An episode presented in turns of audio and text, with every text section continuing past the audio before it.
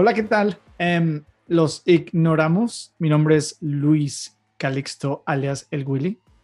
Y conmigo se encuentra mi compañero infalible de todos los días, Michelle Vladimir Santos. Michelle, ¿cómo estás?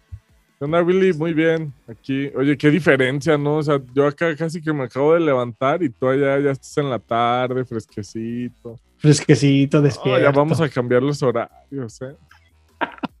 Por cierto, estoy saludando desde la ciudad de Edimburgo, la Atenas del Norte, en Escocia. Y el tema que escogimos de hoy, antes que nada, el, propósito de, estos, de estas platicadas es, en pocas palabras, descubrir poco a poco la verdad, ¿no? Declarar que somos bien ignorantes y a través de estas conversaciones llegar a un punto en el cual empezamos abrir la puerta del, conocimiento de cosas que nos interesan. Y hablamos de política, hablamos de, Bill Gates, hablamos de infraestructura, hablamos de arte, hablamos de experiencias. Todo esto con el fin de que el que nos escuche pueda tomar una cosa de aquí que le sea útil. El tema de hoy eh, que escogimos es eh, la sequía. ¿Cómo carajo se llegó a este punto, no? O cómo países pueden llegar a tener niveles en los que el agua sea tan fundamental, sobre todo en este tiempo, ¿no? Hablar, ah, estamos tan desarrollados y, y, llega un problema así, ¿no? Y los, y los, y los smartphones y, los, y el Internet no pueden ayudar ahí. Em, ¿Tú cómo ves, Michelle, esta cuestión de del problema del agua. ¿Cómo, ¿Cómo se está viviendo en México en este momento? Híjoles, ahorita aquí en nuestra ciudad natal es un tema de crisis en el estado. Sí, este, incluso ahorita, eh, debido a la falta de lluvias y todo, están en algunas colonias o accionamientos cortando el agua por días. Eh, está muy mal, muy mal. Es un, bueno, México batalla hay, algo muy chistoso, ¿no? Lo que decíamos en otro episodio, este, el tema geográfico, ¿no? Ya ves que luego en, las universidades de, primer mundo siempre toman la parte geopolítica como eh, determinada por dónde apareció el país, ¿no? Tiene algo de cierto, ¿no? nunca he visto un análisis como tan complicado, pero eh, incluso en el lenguaje, ¿no? Te das cuenta. Como que los pueblos que tuvieron eh, la fortuna de establecerse en lugares donde había mucha, mucho recurso, partiendo del agua, este, que por ende pues, les ayuda la vegetación, los alimentos, la, fauna, etc.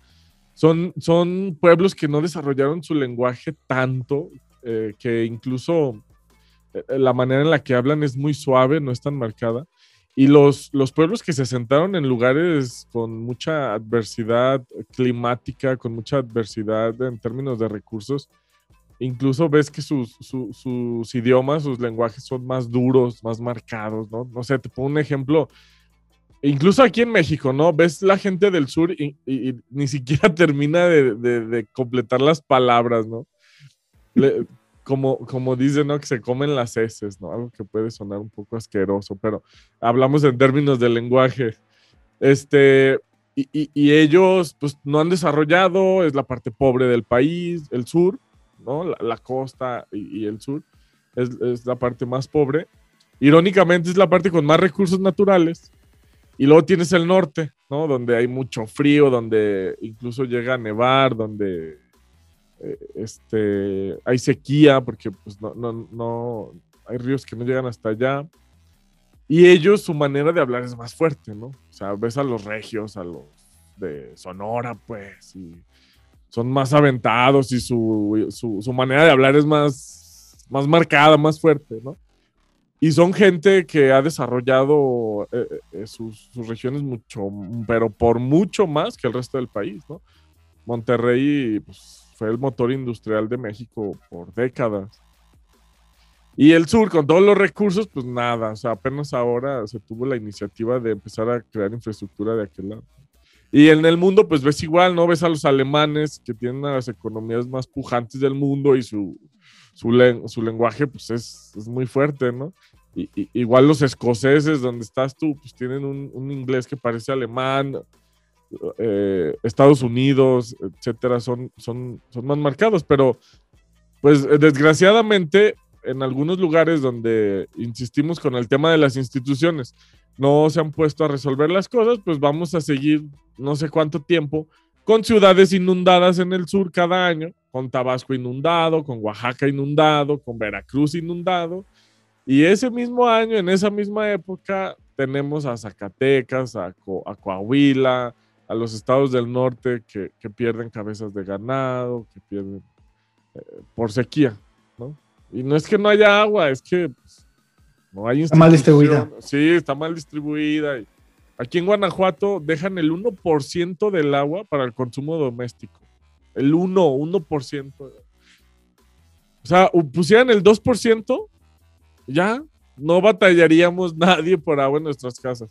Todo se va a agricultura y a la industria. La industria como quiera, ¿no? Pero la parte de la agricultura es un tema de tecnología. O sea, platicando con los agricultores te dicen, mira, en la tierra, después de esto, e, el agua ya no te sirve para nada, ¿no? O sea, esta es la superficie y, y si pasas aquí para abajo, ya no te sirve para nada.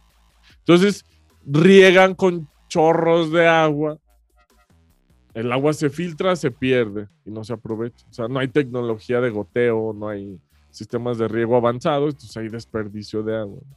Y la solución más fácil para una institución, para un gobierno retrasado, es decirle a la gente, ahorra agua. O sea, yo no voy a hacer nada, tú ahorra agua si quieres. Pero es un tema de infraestructura, Willy. ¿Tú cómo lo ves allá, no?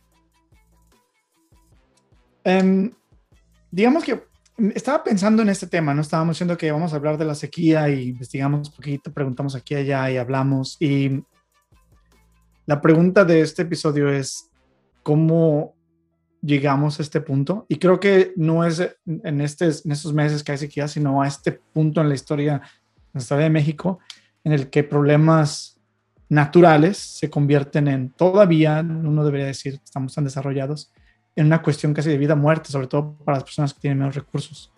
Em, como paréntesis cultural, y tú me preguntas el caso de, de, acá, Europa y en la academia se estudia que los países fuera de los trópicos, eh, o al norte o al sur, son bendecidos por esa biografía, ¿no? Por esa geografía, perdón. Em, las precipitaciones fluviales son más dispersas a través del año, tienen, tienen estaciones, se dice, pero en realidad es que no son tan extremas como los trópicos.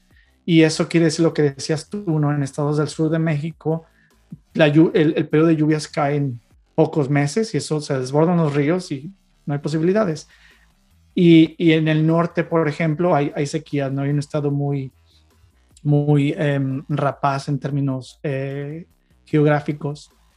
Entonces, para ponerla corta, creo que Europa, el, Europa en sí y el, sur de, América o el sur también de, del continente asiático, perdón, de Asia, la han visto, la han tenido fácil, ¿no? Uno lo puede decir así. Mi pregunta es, ¿ha habido países dentro de los trópicos que han usado esta infraestructura para desarrollarse? ¿Y qué han hecho? ¿Qué, cómo, ¿Cómo desviarse esa agua? Como decíamos tú, ¿no? Si en Sonora no hay, no hay agua o en Chihuahua y, Tabasco o Chiapas están, ¿cómo le haces? ¿Cómo empezamos? No, claro que la respuesta es la infraestructura, ¿no? Pero eso va a un concepto del ser humano. O sea, si, mientras sigamos pensando que somos animales, no vamos a hacer nada, nada. O sea, debemos entender que como seres humanos tenemos la capacidad de la creatividad, que, que, va haciendo que las cosas que hacen los seres humanos ahorita sean mejores que las que hacían hace 100 años, que las que hacían hace 500 que las que hacían hace mil años. Entonces, entendiendo eso, eh, puedes tener gobiernos o instituciones o universidades o gente que diga, bueno, vamos a seguir con la creatividad. Y tienes el caso de Las Vegas, ¿no? Se hicieron una ciudad con campos de golf en un desierto. Tienes el caso de China que está construyendo presas a diestra y siniestra y, y la gente cada vez batalla menos por el agua, la industria, la agricultura cada vez batalla menos por el agua. En Estados Unidos, en los 30, ah, el pionero en todo esto es Estados Unidos, ¿no? Ellos son los que hicieron, han hecho todo y Japón le ha copiado y, lo ha innovado. China está haciendo lo que hizo Estados Unidos en su momento. Eh, Alemania lo hizo, pero pues es en términos de infraestructura. La administración del Valle de Tennessee que hizo Roosevelt en los 30, que pues, fue todo un detonante de, de la economía, las presas que construyó, los canales que conectaron, los diques del río Mississippi, los, para evitar este tipo de cosas.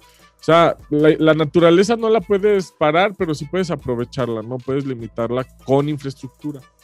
Con infraestructura. México tiene dos proyectos desde los 70, el, el Plino y el Pligón, que son una serie de presas de, de Veracruz hacia hacia el norte por el, Golfo, por el Golfo de México, desde Tabasco, y tienen otro eh, que es el Plino, que va desde Nayarit hasta Sonora, ¿no? Llevar agua de los lugares donde hay mucha a los lugares donde no hay.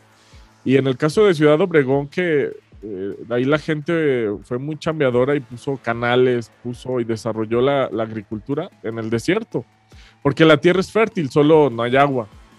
Entonces, ahí es donde está la solución, ¿no? Ya dejar de, como si fuéramos animales que solo tenemos cierta cantidad de, de recursos y no hay más más que ahorrar, ahorrar, ahorrar.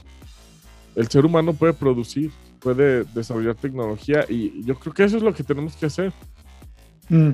Entonces, em, para cerrar este episodio que sea corto y, hacer una segunda parte, ¿cómo llegamos a este punto? Es de algún modo por la falta de creatividad, podría decirse. ¿no? Y estoy de acuerdo, ¿no? De algún modo, países que han podido salir de esta trampa geográfica del destino, porque pues, México nació donde, donde nació, no hay nada que hacer ahí. Pero cómo a través de infraestructura se sale de, esa, de, esa, de ese destino, ¿no? Eh, estaría chido explorar cómo se hace eso, ¿no? Tú hablas del plino y el pligón, cómo en efectivo se puede hacer y por qué no se ha hecho hasta ahora, ¿no? Porque eso pasa año con año, hay sequías y unos años peor o mejor. Entonces me encantaría terminar aquí y en el próximo episodio explorar más adentro por qué no se ha hecho y, y, qué, y qué podemos hacer todos, ¿no? Los ignoramos para comenzar a informarnos mejor y a exigir cambios. Muy bien. Muchas gracias a todos y suscríbanse. siguiente, suscríbanse. Nos vemos. Ignoramos. Hasta la vista.